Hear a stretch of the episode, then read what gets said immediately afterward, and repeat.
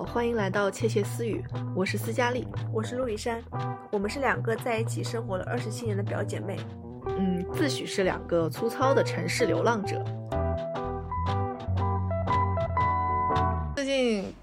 好像还有一个星期就快过年了嘛，然后我感觉我年前这段时间真的是工作已经要忙到要吐了。你最近忙吗？超级忙，我下周已经预约了三天的加班了。你你是在嘲笑我吗？你也应该嘲笑你自己呀。因为我想到我可能要连续三天加班到十二点，我就我想到你也要加班，我会比你好一点。我十一我十一点吧，反正就很很很多事儿。我突然有点心理平衡。哎，但其实我最近是我我我觉得我一开始忙的有点心情不太好了，然后结果在这样的时候，我呃和我在我现在办公室里面跟我关系还蛮好的一个同事，他打算辞职。然后已经现在他已经回老家回鞍山，就是过年了嘛，哎，就是是跟我关系蛮好的一个设计，然后他这次打离开上海就可能要彻底离开上海了。那他年后再回来吗？还是怎么说？他回来可能也就是回来收拾一个行李，把自己的猫和车子都带走，然后他可能就会彻底离开上海，就去去大连生活。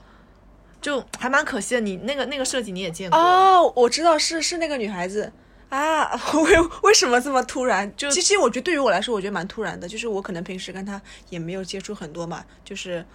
但我总提她，对我我会总提她，对，就是是蛮蛮可惜的。嗯，然后那天他定下来准备离开上海的时候，他就中午悄悄拉了我一起吃饭，说中午有件事儿要跟我讲嘛。然后我就跟他到楼下，一直说要吃，一直没吃那个餐厅，也没没有想到，就是这居然就是我们俩最后一次在楼下，就是公司楼下一起吃饭了嘛。然后他就告诉我说，啊，可能明天就是 last day 了，然后明天他又要去做核酸，就可能我们也不太再见面。然后他直接到了星期六，他就。就飞回鞍山了嘛，就回去过年了。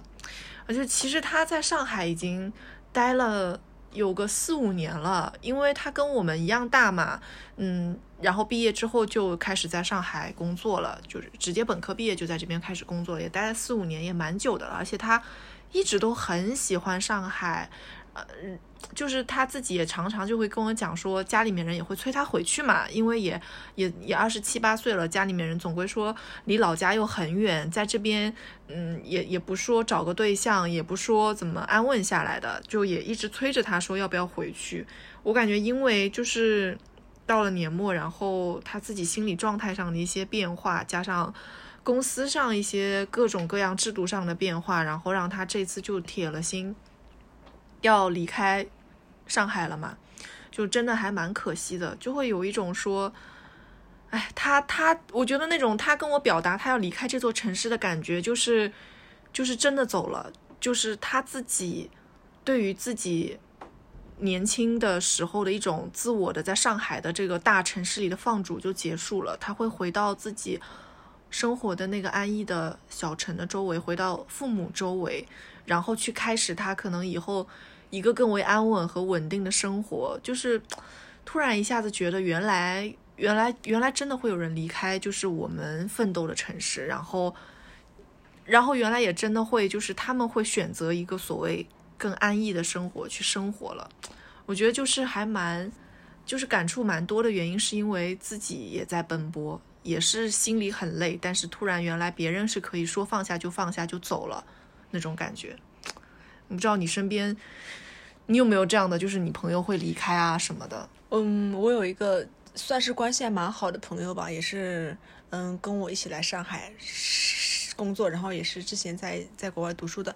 嗯，他他他跟这位朋跟你跟你那朋友有一点像，就是他知道他最后肯定会离开这个城市的。嗯，但他但但但他有点不一样，他现在在上海跟他的小男朋友就是有了房子。两个人有各自相对稳定的工作，然后呢，就是每天他们很开心，真的很开心。他们每天朋友圈就是发吃的、发喝的、发玩的，然后动不动就回迪士尼、回娘家看看 那些公主，做回自己的公主。然后呢，她男朋友就做回自己的王子，就是这种感觉。就他们很开心，就是可能是我这个朋友，他他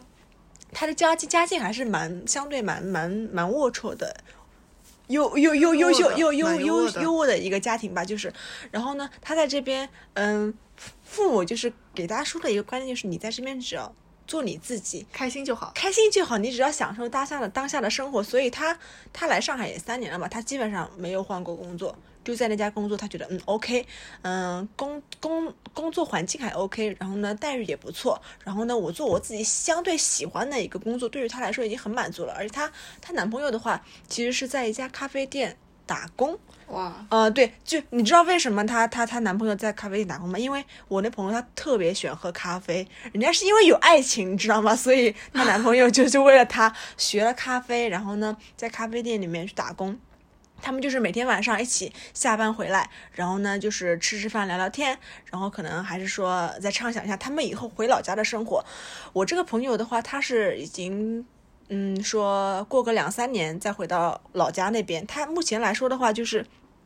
他我我我的理解是他可能正在上海积累他的人脉，然后交到比较真心的朋友，然后可能如果说以后嗯嗯比较方便的话，就是把这些朋友可能。他有这样的想法，就是带回去一起说跟他创业，对，跟他创业，他是有这样的想法的。他之前也向我 伸出橄榄枝，是问你要不要一起 对和我 对对对对。然后我想的是，我还没有想清楚，你知道吗？不不不是这样的，你不是没有想清楚，是因为你觉得你就不可能回去。对。对，其实你说的对，我我我目前来说我是不太想回，而他是一定会回去，就是他是铁了心的，对啊，知道他自己最终的归宿是回老家，跟他的男朋友或者说跟他的家族的企业一起成长。家族的企业就就和我们不是一个领域的人，对对，所以不 care 的。我觉得是这样的，我觉得他的心态就是在于说，他知道他马上他肯定会走，嗯，他我我我我再过几年我就肯定会走，我现在就我我只要开心就好，嗯，就是这个心态，心态是。嗯，我觉得让我自己和和我的现在的生活和我爱的人在一起过得开心，我就狂热的在这个城市造嘛。我觉得他就是这个状态，就是他一直在这个地方想要造，然后想要所谓的就是像你说到他什么，呃，周末没事了要去迪士尼，然后生活里永远都是粉红泡泡的那种，是因为我觉得他自己心底里把这一段时光是觉得说是。啊！我不去顾虑，我不去想，我不去想其他的，我只是为了让我自己快乐。可能也许对他而言，将来有一天他离开这里了，回去继承家业也好，去开他自己呃创业创他想做的事情也好，我觉得那个是他未来接将来有一天他希望稳定的那种感觉。在在这里，可能在上海的这几年的生活，就是他嗯，就是狂热躁动，然后。想要怎么样就怎么样的，就是对于他而言，他的年轻还没有结束。这个时候，我记得你是不是这个朋友，她的男朋友年纪也比她小，小她比较小四岁。对啊，所以我觉得她她的心态可能就是和她这个男朋友都还处在一个更年轻的状态里，就是他们还处在一个，呃，和这个和这个乱七八糟的世界愿意就是去碰撞的那种那种那种感觉，就是他们觉得这个这个感觉就是是还蛮。蛮狂热的一个状态，就是和我们的心态其实不一样的。我们在这里生活，我们想稳定在这里，我们希望是扎根在这里，所以我们顾虑的东西就会特别多。我就觉得他他的生活就是用一个词来形容就很贴切，叫热烈。就真的很热烈，就是他的热烈是每天都很狂热，每天。然后他也是个火娃，我记得他就是火娃，他怕热。他们家冬天不开空调还开窗户，就是我觉得跟我完全不太一样。嗯，所以所以我觉得他的他那样的他想追寻的那样的生活，我也是能够理解的啦。嗯嗯嗯。哎，那那你觉得我这我这朋友跟你那朋友，他们他们回到老家，你觉得他们这是为他们自己在找一个所谓的后路吗？我觉得如果说后路的话。我觉得后所谓的后路是说，我在这儿没办法了，我就去选一个下策。我的下策是回老家，但我觉得对于他们而言，还多少有一点差别。我觉得你这个朋友，他从来不觉得回老家是一条后路，他觉得是一个我必然的选择，就是在他的心态上，那是一个必然必经之路。而现在是他的一个就是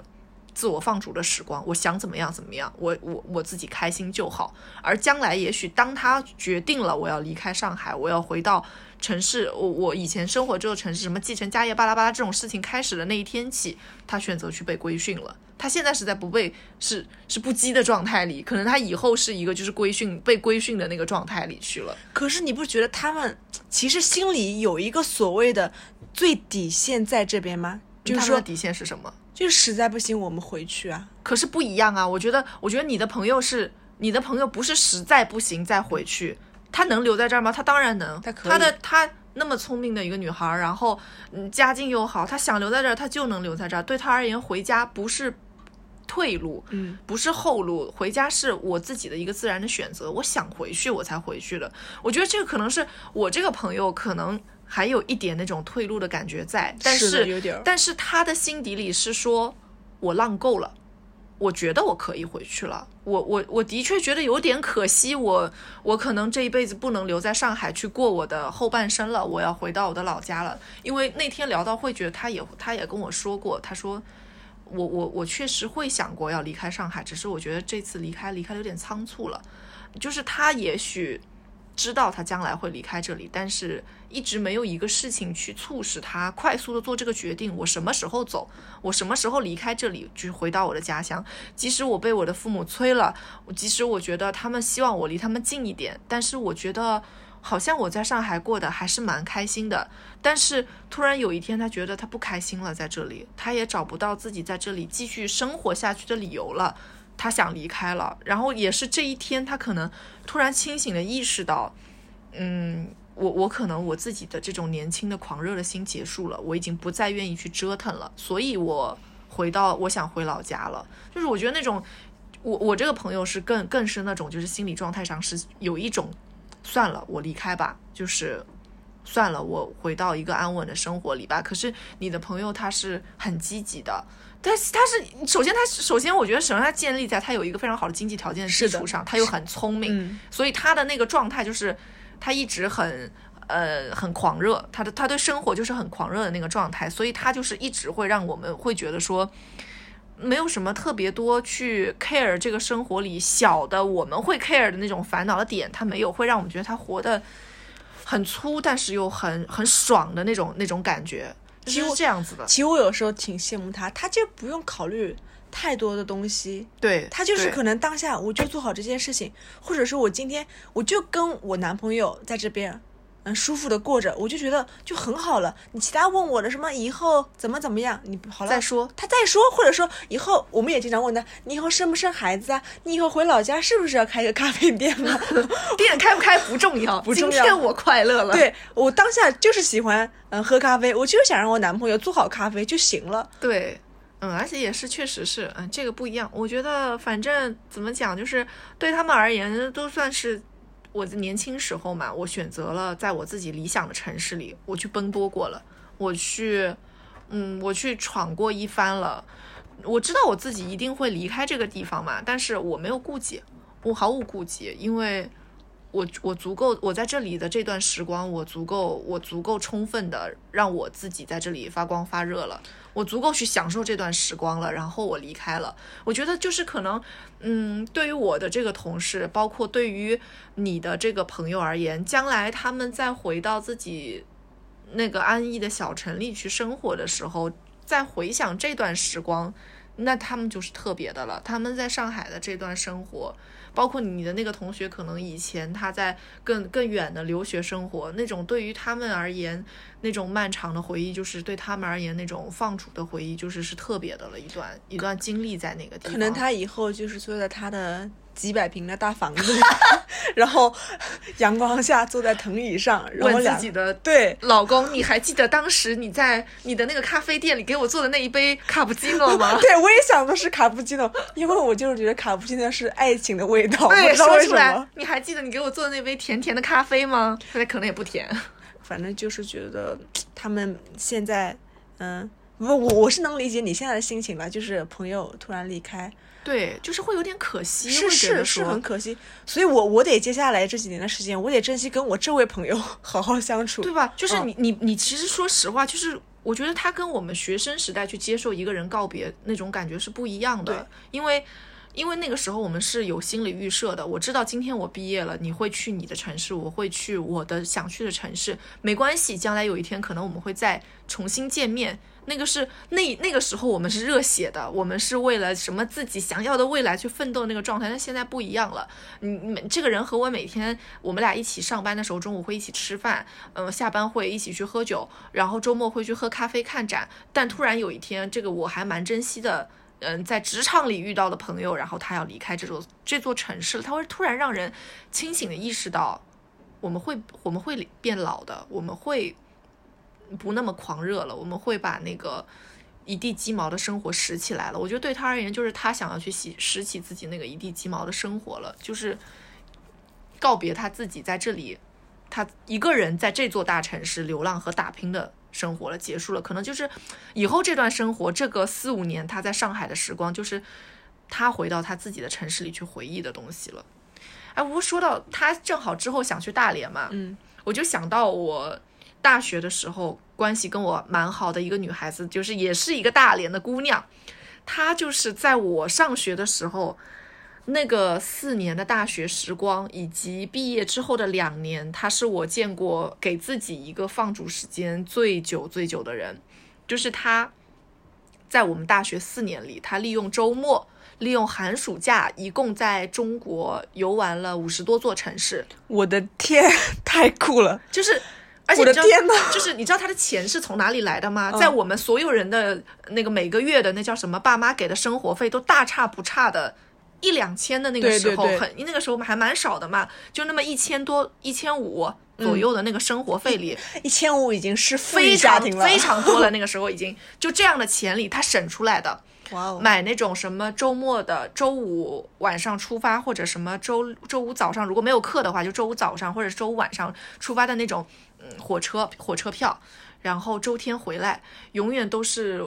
作业先扔给我这儿，作业就给我了，他出去玩了。啊，就是那个时候就是这样一个我，我其实经常会抱怨他，我说你作业不要老给我，帮你抄，就是我我也想周末干点别的事情嘛，然后他就会说不行，我真的要出去玩了，要么你跟我一起走，我觉得我做不到，我的心态上就是如果我离开了学校，我会被发现，对，我会被家里人说，然后我会紧张害怕，然后呢，我的钱可能就拿去啊、追星了，听演唱会了，然后呃什么买漂亮的衣服了，就这种，但那些他都不在不在乎，他从来不 care 这些东西，衣服够穿就够了，然后就提着自己的一个背包。然后衣服往袋子里一塞就出门了，就去玩了。他在那个四年里，嗯、走了川藏线，然后去了蒙古包，去了云南，走过真的是从南到北，大大小小的城市，他吃过看过，和那个地方的人交流过。然后他们当时去川藏线的时候，他是和一群陌生人一起去的，真的是所谓网上的驴友。我觉得这个事情到现在我没有这个勇气。我也没有，我觉得我还是比较想我跟我熟悉的人出去玩，但是他可以做到。他们就是真的是到了那种就是呃找当地的人开一辆车带他们在在那个川藏线上走，然后到了那个哪一条公路我也不太记得了，没什么人也没什么信号，太饿了，就是一群人就是车一停，一个那个危险标一一往那儿一架，然后就开始煮泡面。吃完泡面，在那个大漠里面开着车再继续走，然后他就是每一次回来都会给我讲他这次旅行遇到的人啊，遇到的事儿啊。我在一边写着作业，一边听他讲那些故事，我都能感受到他的那种疯狂的那个状态。然后就这样四年了，到了快毕业的时候，不是要写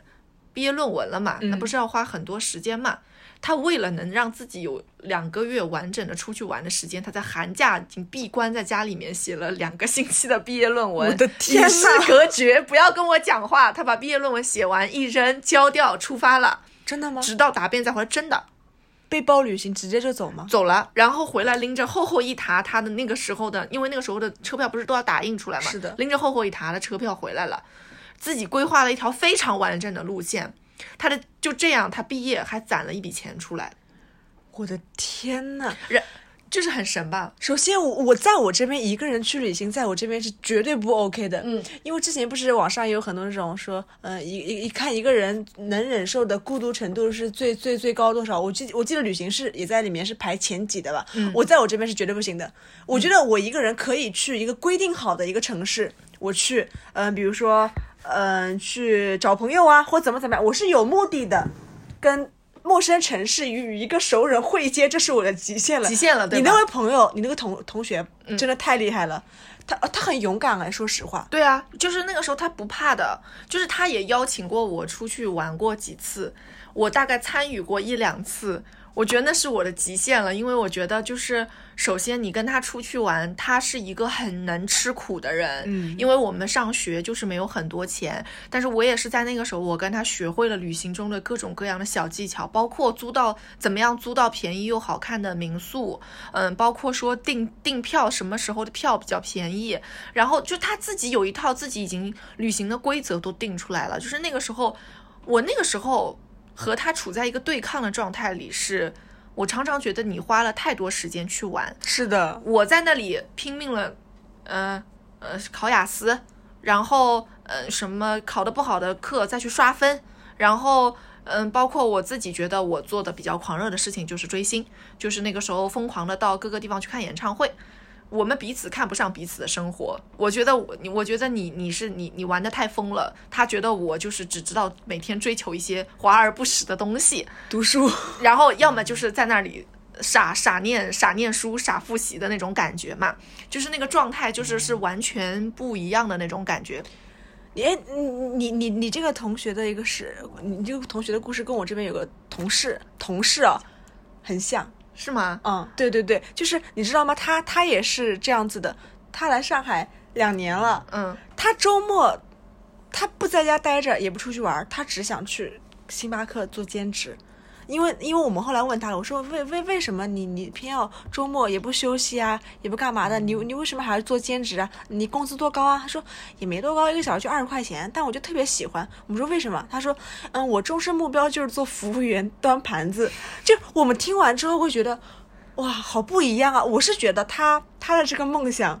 嗯，就是在这个混沌繁忙的世界中，我觉得算是一股清流。嗯，对，我觉得首先他能。什么在有正职工作的情况下，周末再去端盘子这个行为，首先一般人就想不太到，想不太到。我我我我都不敢想象他的这个他的这个梦想。就是我是觉得当下很多人都是说我要躺平，我不想干了，我就这样吧。但他不是，他说我想在躺平的同时还想证明一下自己。可是他就他就是一个没有躺平的人。对他其实没有躺平，他并没有躺平，他没有做到是呃那个所谓真正的躺平，他是在有效的。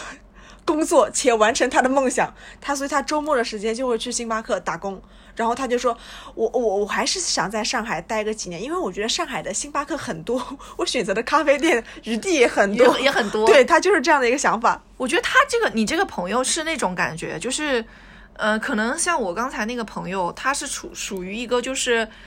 逃离城市嘛，他是那种出世的放逐，就是他要去外面去见天地见世界的，而你这个朋友是。我要留在这个城市里，我就我就生活在这个城市，就他的境界太高了，他的境界是入世的，在入世之中然后出世，就是去那种什么大隐隐于市的那种感觉，就是我我在这里，我哪怕周末只做个服务员，我那都是我自己的时光，啊，就其实我那个我那个朋友，我刚才没有讲完，他他大学的时候是就已经已经是那种就是很疯狂的在玩的那种感觉了嘛，然后他毕业之后。我不是说他存了一笔钱嘛，然后他用他存的那笔钱又去申请了去澳洲的打工旅行签证，他就会连上，然后他又去，他有让我和他一起就是去抢那个名额，因为那个名额很难抢，一年中国只放五千个名额嘛，他在最后的那个关头抢到了，然后呢，他去澳洲待了两年。干过什么事儿？在雪场去帮别人，就是嗯，当服务员嘛，可能收收雪具啊什么之类的。然后在渔船上面去做过中国的导游啊，然后和其他也最开始去也在咖啡店里面端过盘子啊，或者是做过服务员啊这种。他直到后来都有机会去再多待一段时间，他甚至于可以去申请就是澳洲的绿卡，然后留在那里。但是他没有，他回来了。他回大连工作了，他去做律师了，他去做律师就从从从法务做起，就从因为两年嘛，他没有工作嘛，就没有在国内的这种很卷的环境下的工作，他一切从零开始了。但他就是他，我就问他，你有没有想过要留在澳洲嘛？他说也想过，但是我觉得我玩够了在那里，没有什么再让我想多看的风景了。我想见的东西都见过了，我想认识的人我都认识了。我住过了寄宿家家庭，看过了黄金海岸的日落，然后我在雪场上面见过了最美的雪景，然后等等等等。他觉得他所有想见的风景他已经见够了，他觉得那种。流浪的那个状态，他是真的是流浪，他就真的是流浪，因为他就是真的可以做到一个背包背起来就出门的那种人。他觉得他流浪够了，他想回家来歇一歇了。对于他而言，回到他现在生活的城市去停下是一个休息的状态，是一个放电的状态。他嗯，说我我我刚回来的时候都有一点不太确定要怎么和我国内的朋友相处了，那种就是可能国外国外可能都。不用支付宝，但回来不要说这个。我刚回国也不会用支付宝，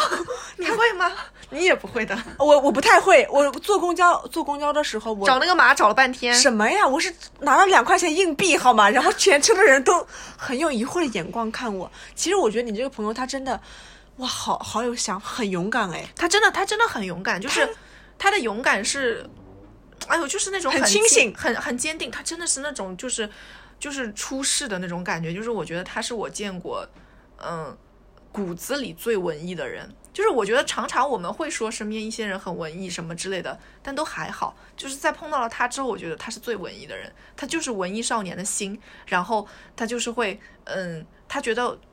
所只有见风景、见天地这件事情对他而言是有吸引力的。所有我回到了城市里的生活，他觉得都是普通的。他。几乎不发朋友圈，也不看别人的朋友圈，所以就是如果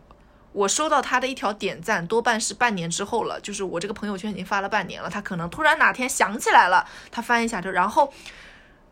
不刷微博的，他刷微博也只是就是今天立，就是可能想到我要查个什么东西了，我去看一眼，你给他讲最新的事情，他也不管的，你就家里新闻可能会看，呃，广播听一听，然后就是。你那种其他的那种，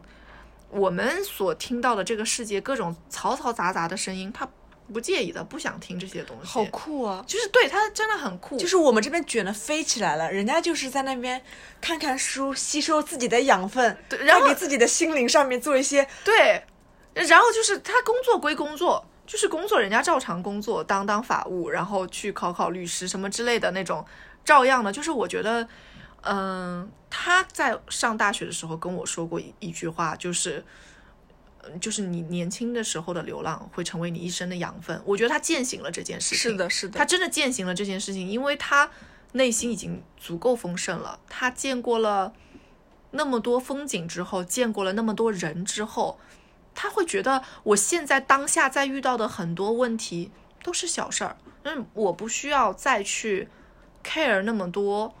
啊，我拧巴的东西他没有，他没有那种拧巴的心结，他都是很开阔、很宽容的心态在对待这个世界。就是我觉得那个状态是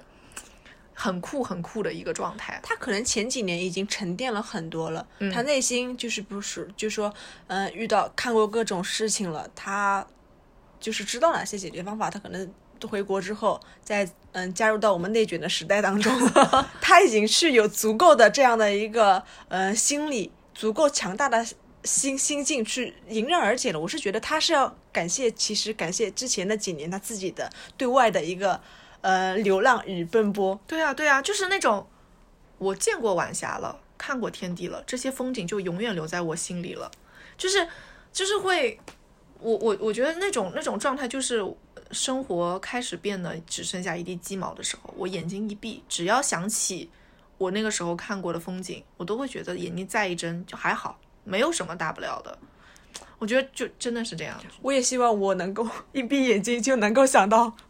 很好的、很美好的时光。你有啊？你觉得你有这样的时光吗？你有这种，就是好像你现在再一回想，眼睛一闭那一段时光，我只要随便想起里面的一个片段，我觉得就就是很美。我我那那可能就是我之前读研究生去英国读书那段时间了，嗯就是在那边待了一年半，然后其实，在那边就每天就是学习嘛，但其他很多的时间就是。嗯，去各个城市或者各个国家去旅行，然后呢，去体验当当地的一些人生嘛。然后就是觉得走过的、看过的，可太精彩了。就是之前可能在国内想到的一些一些东西，我可能在那边根本就不会不不 care 了。我在这边还要跟你说，呃、我跟朋友之间，或者说我这个学习，我这论文怎么写，我我当下去了那边之后，我就会觉得我整个人心灵很舒畅，就是感觉会变得通透一点。哇哇，就是。我因为我窗我我我住我宿舍就是一个落地窗，嗯我每天看到那个太阳升起来，我都会觉得就是美好的一天，我都不用对自己说加油，我我不用给自己不强要不要给自己强行打鸡血。没必要，因为看到那边的树叶，看到阳光吹过的风，只要在我身边，我都会觉得哇，这就是精彩的这个世界。我就还有很多很多好奇心等着我去探索，还有很多很多未知等着我去发现。我就会觉得那一年半的成长是是我现在回想来是，呃，可能是现在所经历不了的。我觉得对，我觉得是这样，我觉得是，嗯，我记得你那个落地窗，然后我也记得你学校门口，不是你学校，你宿舍外面还蛮近的地方有一条河，河里面有很多天鹅女王的天鹅，是是有很多女王的天鹅，就是我觉得那个时候你哪怕是你在那个河边喂天鹅这件事情，我都能我都能在那待一下午，我觉得。我就是那个湖湖的旁边也有草坪，你知道吗？就是我会经常看到外国那些家长带着那些小婴儿、推着个小推车，然后呢，小孩子不在推车里，而是直接草地上爬，嗯然后旁边还会有一些小狗，嗯，然后呢还会有鸽子。哎呀，我就觉得这个世界太美好、太和谐了。就是你觉得那个场景是一构成了一幅画卷在那，边，我都觉得我自己的论文、我自己那些糟心的事情都不算事情。是我论文挂科了不要紧，我一看外面的风景，一切都好，明天我就过了。论文挂科还是要重写的，呃，困扰我蛮久。但是就是后来觉得其实没有必要，嗯，在自己的那些困难中被自己所束缚住。我是觉得还是要逃脱当下的一些东西。我觉得是这样，我觉得是，嗯，你其实可能是你的那些风景让你那个时候觉得是美的。我觉得其实可能你那一整段时光，你现在再回想，可能它成了你现在的养分。在那个时候，你觉得你看到了外面的人生活，是因为你好像觉得，因为我们觉得，我我总觉得我们在那个留学的时候，多少还是会觉得说，我和那里的人，我们不是一个文化，是的不是一个层级。我来这里的目的很单纯，就是来学习的，来感受这里的生活的。所以，我们对那个地方感知的一切，我觉得就是像隔着一层雾纱在那个地方，我看到的东西都被我加上了滤镜，我觉得都是更加美好的。而而当我再重新回到国内，需要去面对工作、面对生活、面对更复杂的人际关系的时候，那一段整生活，我再回想，它又会变得很单纯。是的，它又会变成了一段就是完整的，像是那种一个快闪的电影，那种蒙太奇的电影，在我的眼前一直会可以会晃过去，让你会不停的想起来，对，你知道吗？我就时常会觉得那段时光是真实吗？真实吗？对它，它真的存在过吗？我真的觉得我那时候太幸福了。就是有的时候会觉得说，我眼睛一闭，我想起了，啊、我上学的那座城市，冬天的那个集市上的可丽饼的味道，那个甜甜的可丽饼的香气，对然后我会想起那个冬天下雪了，就是英国人一下雪那个就是瘫痪的状态嘛，是的雪又处理的很慢，但是我就想到。呃，下午两点不是早上早上九点，学校就通知什么封楼了。然后下午两点，我们三个人不死心，就是我和我当时的两个朋友不死心，去出去看电影。然后我那一天的那个雪景都会像一个大的荧幕在我面前，就是我每天想每次想起那个场景，我都觉得那个雪景真的真实的存在过吗？我记得你你家你那时候窗台放了一束黄色的郁金香，是不是？是郁金香还是什么花，我也不记得了。就是很应景，对对是，太美了。我觉得那个颜色就是好像是就是属于冬天的颜色，就是属于英国你们卡迪夫冬天的颜色。我我还在 担心，我我拍了那张花的原因，是因为我当天想去伦敦，我还在担心下大雪了，我能不能我我那个车可能那个火车要 cancel 了，我可能去不了伦敦，我还在当下我在担心那件事情。我后来再回想，我就觉得去不去得了不重要。那天我看到了很美的雪景，对，我还记得你早上跟我抱怨来着，对呀因为你很有很重要的事情要去见朋友还是怎么，有个事情要处理，然后就 结果结果就下大雪嘛，结果就发朋友圈了，结果就发朋友圈，我就知道好，OK，你的心情其实已经在改变了，你就是享受当下那个环境，或者说你你所那天那个状态了。对对对，哎，我觉得是，我觉得就是我我之前就是很矫情很矫情的说过嘛，就说，嗯，我们是一八年十月份回的国嘛，是的然后我就在想说，一八年十月份坐上了希斯罗机场回国的那班飞机，我们做梦的时光就结束了，就是真的是我们做梦的时光就结束了，因为我马上就会回到真实的落地的那种。上海八月、十月还是有一点潮湿的那个状态里，回到了这个地方来了，然后重新到了另一个气味、另一个气息的生活了，就是我们学生时代的流浪和放逐就结束了。彻底结束了，彻底结束了，因为那个是很很，我们之所以去回忆那段时光，首先它是在一个我们陌生的环境里，完全陌生的环境里，我对那个地方的任何人、任何事我无所求，我只想学习。我们的目的很单纯，然后我们没有真的现实生活中的过多的烦恼，哎，你不觉得吗？其实那个时候，那个时候除了学习，担心挂科，担心今天我听老师的课跟不上。对，除此之外，嗯没有很多很真实的现在生活中，哪怕是你家里面马桶坏了要去修一下，这种真实的烦恼，它好像不存在。对，就所以那段时光，就是像蒙了滤镜一样的，所以就是感觉，嗯，我们脑海里已经存了一段一段很长很长的那那种时光嘛。我我觉得其实就是对我们而言，可能，嗯，所谓什么流浪放逐，它是说了一个很空很大的词，但是我觉得那些时光它都是让我所珍惜的嘛。嗯，我觉得是那种就是在我们自己的脑海里，因为有了那段时光，不论是呃你的同事，我的同事，什么将来有一天会离开上海，不论是我的同学以前年轻的时候出去一直出去玩、出去旅行，去了那么多年，不管是我们觉得上学的那种时光对我们而言觉得很珍惜，其实是因为我们去利用那段时光，去见过了外面的世界。我觉得是那些美丽的景致和那些人文的环境，让我觉得我的灵魂可以一直一直自由了。嗯，我不用一直被束缚着，我只要眼睛一闭，我就会想起能让我觉得心灵自由的事情。我大不了今天眼睛一睁，让我不爽，我离开这个地方。是的，你你会有这种这种感觉吗？就是那种我我我我敢，我我我敢放下我手上的东西，你不敢。我不敢。其实我还是有所顾有有有顾虑的，对你跟我性格不太不太一一样，但是我有在努力的说让自己勇敢一点，就是抛下那些、呃杂念杂念。我就是我这次我就把它抛开，我就走出去。不，你还是不敢的。我知道你不敢的，就是你你你你的性格，以你目前的性格，你是不敢的。所以，所以你你为什么会常常会去羡慕羡慕，比如说你那个同学的生活状态，或者说是你听到一些让你觉得很酷的事情，你说哇他好酷等等，是因为你不敢，对是因为你你你的心灵还是比较竖着的那种。但是我觉得对于我们而言，更重要的事情是说，嗯，以前我们经历过那段时光吧，让我们知道了这个世界是很大的，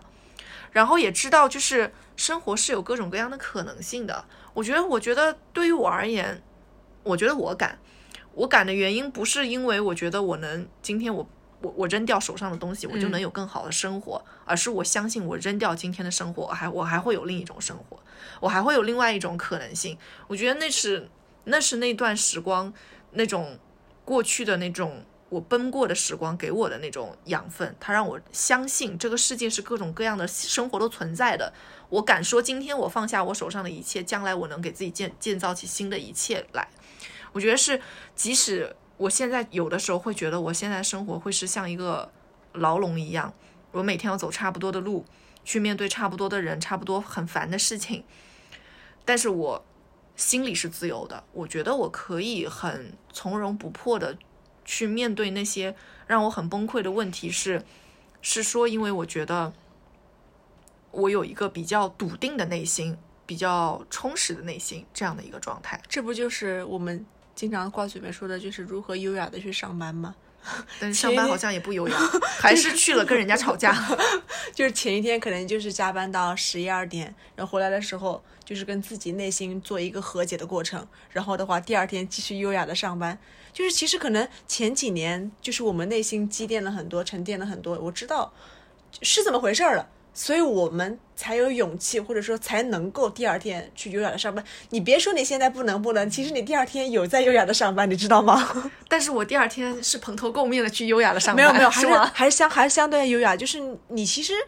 就是消化了嘛。对你你你有在跟自己和解，你前面一天的前一天的负面情绪，你其实已经放在脑后了。你不是说你忘记他了，你只是说 OK，我知道他在了，我要。让他 OK OK 慢慢慢慢就我今天晚上十二点回来，我先哭一场，哭到一点，第二天早上九点起来，我再接着去去上班，然后画一个浓浓的眼妆，浓浓的眼妆就是没有了，就是喝一杯浓浓的咖啡而已，反正就是这样子的。嗯，反正我我觉得就是也是今天正正好这个朋友要离开了嘛，所以我会觉得说还蛮蛮可惜，然后想到蛮多事情的，就觉得说。唉，确实就是年纪慢慢长大了之后，开始要去，嗯，接受一些，嗯，离开啊，接受一些就是别人的心态上的转变。我会从别人的那种去改变自己的生活的状态里去认识到，可能他们的青春结束了。我现在即使觉得我自己还有冲劲，也许有一天我的青春也会结束，我突然有一天也奔不动了。我觉得我那个心灵上面的流浪跟放逐。还会再有一个停歇的状态，会更更停一步的那种感觉。你就你刚刚说那个朋友离开，就是我们我们前我们前段时间不是也说的吗？你还记得那次国庆我们出去玩吗？有个朋友，就是我们比较好的一起出去玩的那个朋友，他突然说我要离开上海了，你知道吗？当下我我我们就所有人都懵了嘛，我真的懵了，所有人都懵了。我就是觉得可能是长大了之后，感情生活就是情对情感的细腻度。可能更绵密一点了，不，我觉得是我不是，我是觉得是说，就是我们对于现在对于离开的感知会更清晰了。对，以前是很粗糙的那种，说就是还是我们年纪大了嘛。因为你想哦，我们上学的时候离开就离开了，我觉得我一辈子很长，我一定会再见到你，我一定，我我这辈子一定有机会，我们俩在另外一个地方相见，我们俩。就算怎么怎么怎么样，什么呃上班多忙没关系，我放假了，我一定能飞到你的城市去见你，我们还能一起出去旅行。但是真的工作了几年之后，我们发现不是这样的。我可能真的跟那个和我隔了几百公里的朋友、几千公里的朋友，三年见不了面，四年见不了面。然后我们慢慢发现，等我再次能见到他的时候，他已经进入人生的下一个阶段。是的，是的，我们错过了很多以为我们会陪伴彼此的时光了。就是这种这种感觉，对，就是其实我我跨年的时候不是也有个朋友发消息嘛，我说，嗯，我给他写了一段一个一个话，就是我说新年快乐，我说希望我我们我们今年还是有机会再见，嗯，虽然我知道我们去年的二零二一年的愿望也是有机会，希望我们有机会再见，但没有实现嘛，但是我我还是想要，就是说许下这个愿望，我们二零二零年还是二零二二年还是有机会去相见，就是。嗯，我们知道下次再见这个时间其实就是一个未知数，我不知道什么下次什么时候再见，但是我们还是希望把这个把这句话挂在嘴边，还是希望能够嗯跟这些朋友保持联系啊，或者说在我们的下一个阶段能跟他们更好的相见。可以分享嘛？可以去一直分享。对对对对对。哎，我觉得确实就是嗯朋友的离开啊什么的这种这种事情，的确是在进入职场之后，他就会他会很突然的出现。你说不准他什么时候就来了，嗯，但是我总觉得我们还是，嗯，整个整个生活一个状态就是一地鸡毛的现实生活是很枯燥的，但我们心中要有那个浪漫在嘛，我们心中对于那种嗯自由生活的向往要一直在嘛，就是那种，嗯，记得你记得我去年的时候有一段时间特别迷恋看那个，嗯。赵婷导演拍的那个《无依之地》是是的，当时我就觉得说，那个那个女主人公 Fern，她就是一路开着自己的那个破破烂烂的面包车，然后在美国公路旅行一样的感觉，在那边打工。其实她生活也很苦的，嗯嗯但是她那个就是一种自我的放逐。她想有家庭，她她可以有一个家庭，可以去过普通人的那种生活，她不想，她就想带着自己对丈夫的思念，永远在路上，让自己的心处在一个流浪的状态里。我觉得这是一个可能人生会不停需要交替的一个状态。我如果一直面对这种很很很细碎的、很很多杂事的这种城市生活久了，我可能就是想能让我的心停一段时间，能去回到一个相对放空的状态里待一段时间。但是也许我们放空久了，又突然会有一天说，我想念那种吵吵闹闹的生活了，我再回来。我觉得是这种心态，是我们，我觉得至少是我，我是希望一直保持着的。我希望我眼睛一闭可以看到我想看的风景，我眼睛一睁可以面对真实的世界，就是这是我我觉得希望的一个生活状态吧。就其实我跟你一样啊，就是停停走走，停停走走，就是在整个过程中不断学习，不断迭代自己吧，对吧？就是可能当下我是觉得啊、我我我我我的经济，我的生活需要这部分，嗯、我需要我的工作来给我一些支持了，那我可能就对当下我不得已，我先工作，我先工作，然后钱先挣到兜里，我攒够了钱，我再出去，我再流浪。我再出去流浪。就是这种间断性的吧，对吧？就是走走停停，走走停停。其实嗯我是觉得，我觉得我觉得蛮好的，我蛮享受这样的一个节奏的。嗯，就反正是是这样的，就是嗯，我觉得可能以前在我们小的时候，嗯，出去上学啊等等那种是一个很完整的一段时光。可能再往后，我们的那种那种所谓的沉淀和流浪，它就会变成一种间断性的，就是补给那种感觉。它是为了让我在城市的生活里会生活的更好的那个状态。但总之吧，我觉得就是我们还是保持着一颗对于希望有一个呃更完整的心灵、更自由的心灵的灵魂，然后包括希望给自己一个更好的生活的那个状态的追求就不变吧，那种感觉。嗯，那我们今天就差不多聊到这里啦，也希望自己呃每一个人能够睁开眼就看见嘈杂的世界，但闭上眼也能有满天的彩霞。拜拜，我们今天就到这里了。拜拜。